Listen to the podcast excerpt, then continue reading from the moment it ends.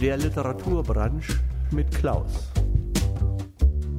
Mark Twain, eine wahre Geschichte. Gerade so wieder erzählt, wie ich sie gehört habe. Es war im Sommer, zur Dämmerstunde. Wir saßen alle unter dem Vordach des Landhauses. Tante Rahel in bescheidener Ehrerbietung, etwas tiefer wie wir auf den Stufen, denn sie war unsere Magd und eine farbige. Von hohem Wuchs und gewaltigem Körperbau hatte sie trotz ihrer 60 Jahre ihre alte Kraft bewahrt und ihr Augenlicht war noch ungeschwächt. Der braven, lustigen Seele war das Lachen so natürlich wie einem Vogel das Singen. Tante Rahel, sagte ich zu ihr, als sie dies wieder einmal tat, wie kommt es, dass du sechzig Jahre alt geworden bist und gar nichts Trauriges erlebt hast? Da war ihr Lachen vorüber. Sie schwieg einen Augenblick, sah über die Schulter nach mir hin, und alle Fröhlichkeit war von ihr gewichen. Ist das Ihr Ernst, Mr. Charles? fragte sie. Das überraschte mich sehr, und mir verging die scherzhafte Stimmung.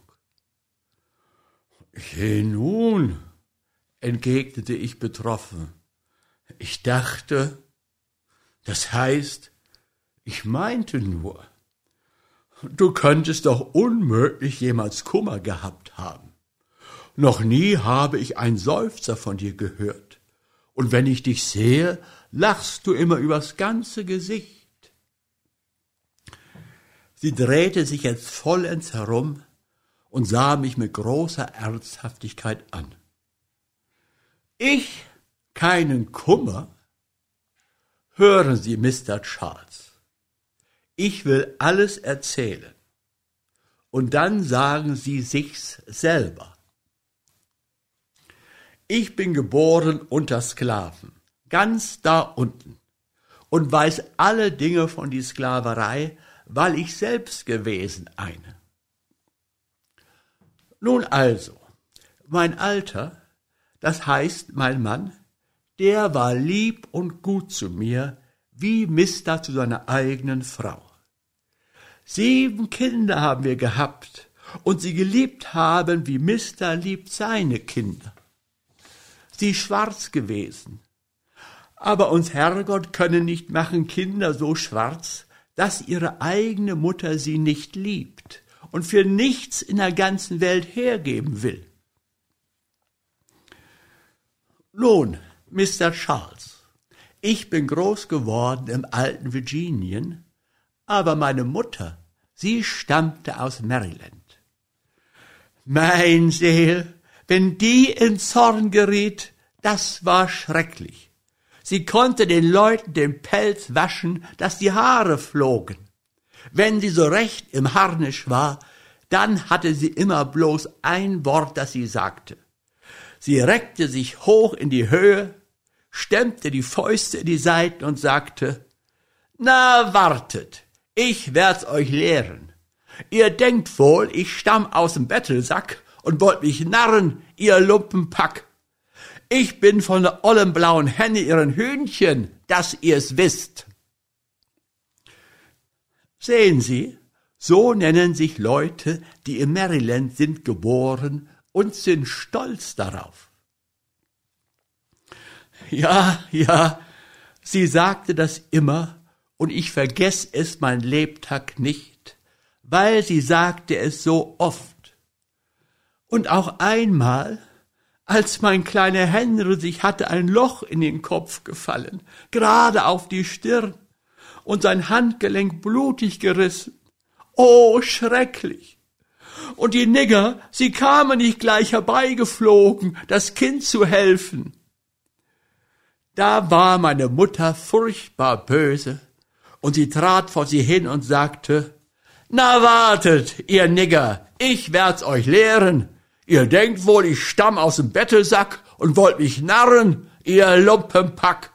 Ich bin von der ollen blauen Henne ihren Hühnchen, dass ihr's wisst.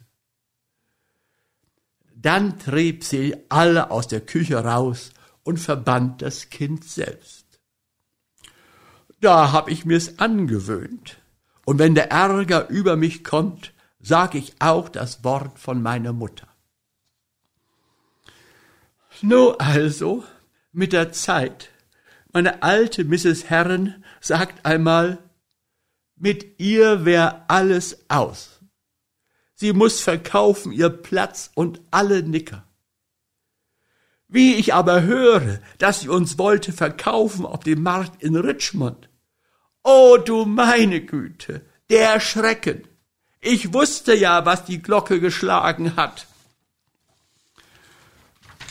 Tante Rahel war allmählich im Eifer ihrer Erzählung aufgestanden. Ihre große Gestalt ragte jetzt über uns hinaus und hob sich schwarz und deutlich ab vom Sternenhimmel. Sie legten uns in Ketten und stellten uns auf einen Tritt, so hoch wie dies Vordach.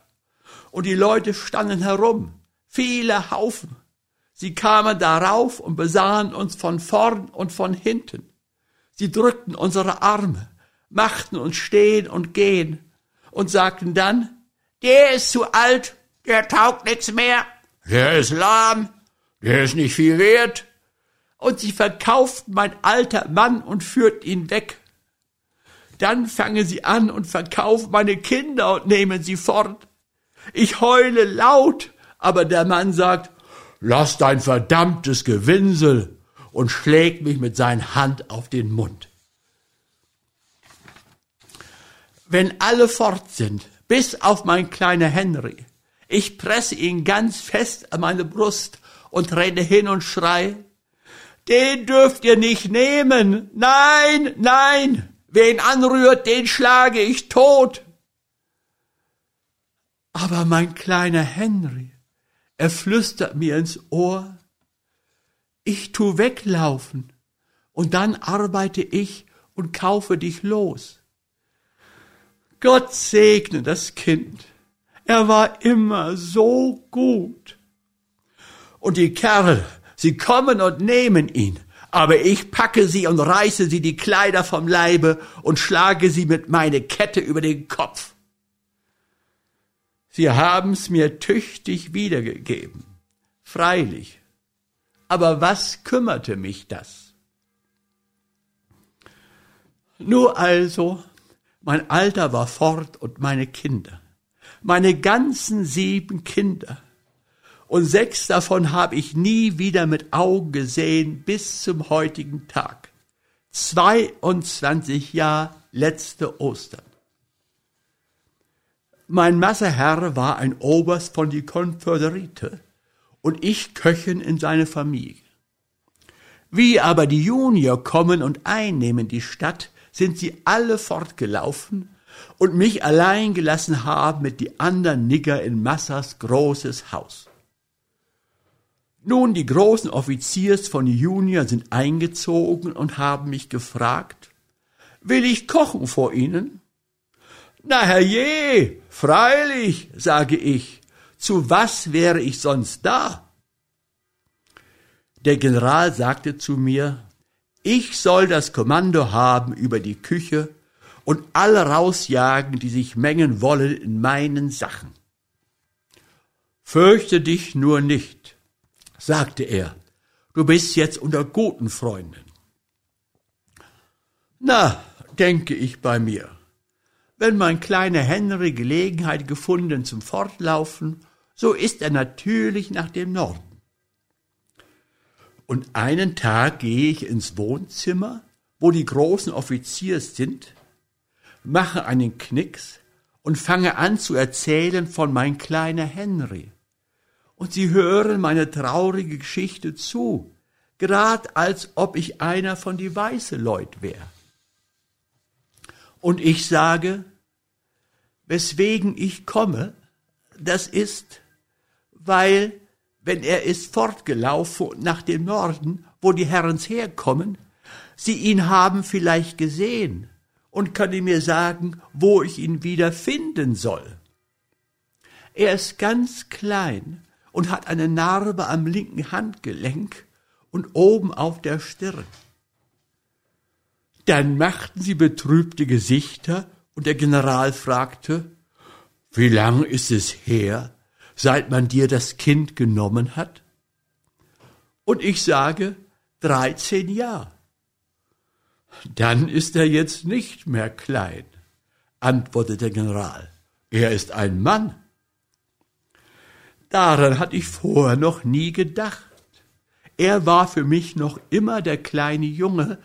Mir war nie eingefallen, dass er gewachsen und groß geworden sein muss. Aber nun verstand ich's. Keiner von den Offiziers war ihm begegnet, und sie konnte mir nicht helfen. Aber die ganze Zeit, ohne dass ich's wusste, vor vielen Jahren war mein Henry schon fort nach dem Norden und war ein Barbier, der für eigene Rechnung arbeiten tat.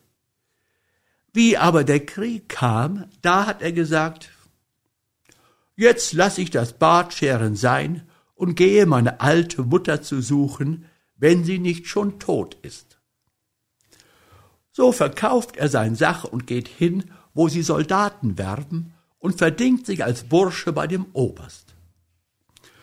Nun, er marschiert überall mit, durch alle Schlachten seine alte Mutter zu finden. Erst er war bei einem Offizier, dann bei dem anderen, bis er ist gezogen durch den ganzen Süden. Aber von alledem wusste ich nicht ein Sterbenswort. Wie sollte ich's auch wissen? Also einmal, Freitagabend, da kam ein ganzes Bataillon von das Niggerregiment, das die Wache hatte beim Haus.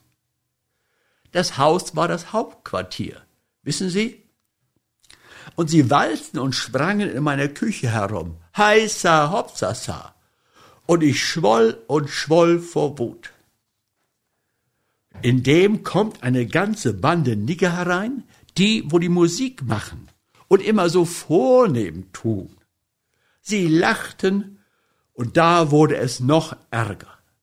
Die anderen Nigger fangen auch an zu lachen, und nun war ich wie ein Feuerbrand.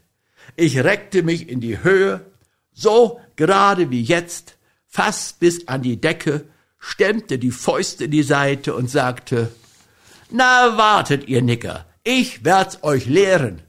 Ihr denkt wohl, ich stamm aus dem Bettelsack und wollt mich narren, ihr Lumpenpack. Ich bin von der olle blauen Henne ihren Hühnchen, dass ihr's wisst. Da stand ein junger Mann stocksteif da, die Augen nach der Decke, als ob er was vergessen hat und sich nicht mehr erinnern könnt. Ich aber gehe den Niggers zu Leibe wie ein richtiger General und sie nehmen Reis aus und drängen nach der Tür. Das war um ein Uhr in der Nacht, und wie es sieben Uhr schlug, war ich auf und hantierte herum, den Offiziers das Frühstück zu machen. Wie ich mich nun zum Ofen bücke und die Türe aufmache mit meiner rechten Hand, und sie zurückstoße und die Pfanne mit dem heißen Backwerk in der Hand halte und aufstehen will, da sehe ich ein schwarzes Gesicht sich vor meines hinschieben und mir in die Augen schauen. Ich rühre mich nicht und gucke und gucke nur in einem fort, bis die Pfanne zu zittern anfängt und auf einmal, da wusst ich's. Die Pfanne liegt am Boden und ich packe ihn an der linken Hand, schiebe den Ärmel zurück und dann kommt die Stirn an die Reihe und ich streiche sein Haar zurück. So. Und Junge, sag ich, wenn du nicht mein Henry bist, wie kommst du zu der Narbe am Handgelenk und der Schramme auf der Stirn? Der Herrgott im Himmel sei gepriesen. Ich habe meinen Herzensjungen wieder. Ja, ja, ich hab Kummer gehabt. Aber auch Freude, Mr. Charles. Auch Freude.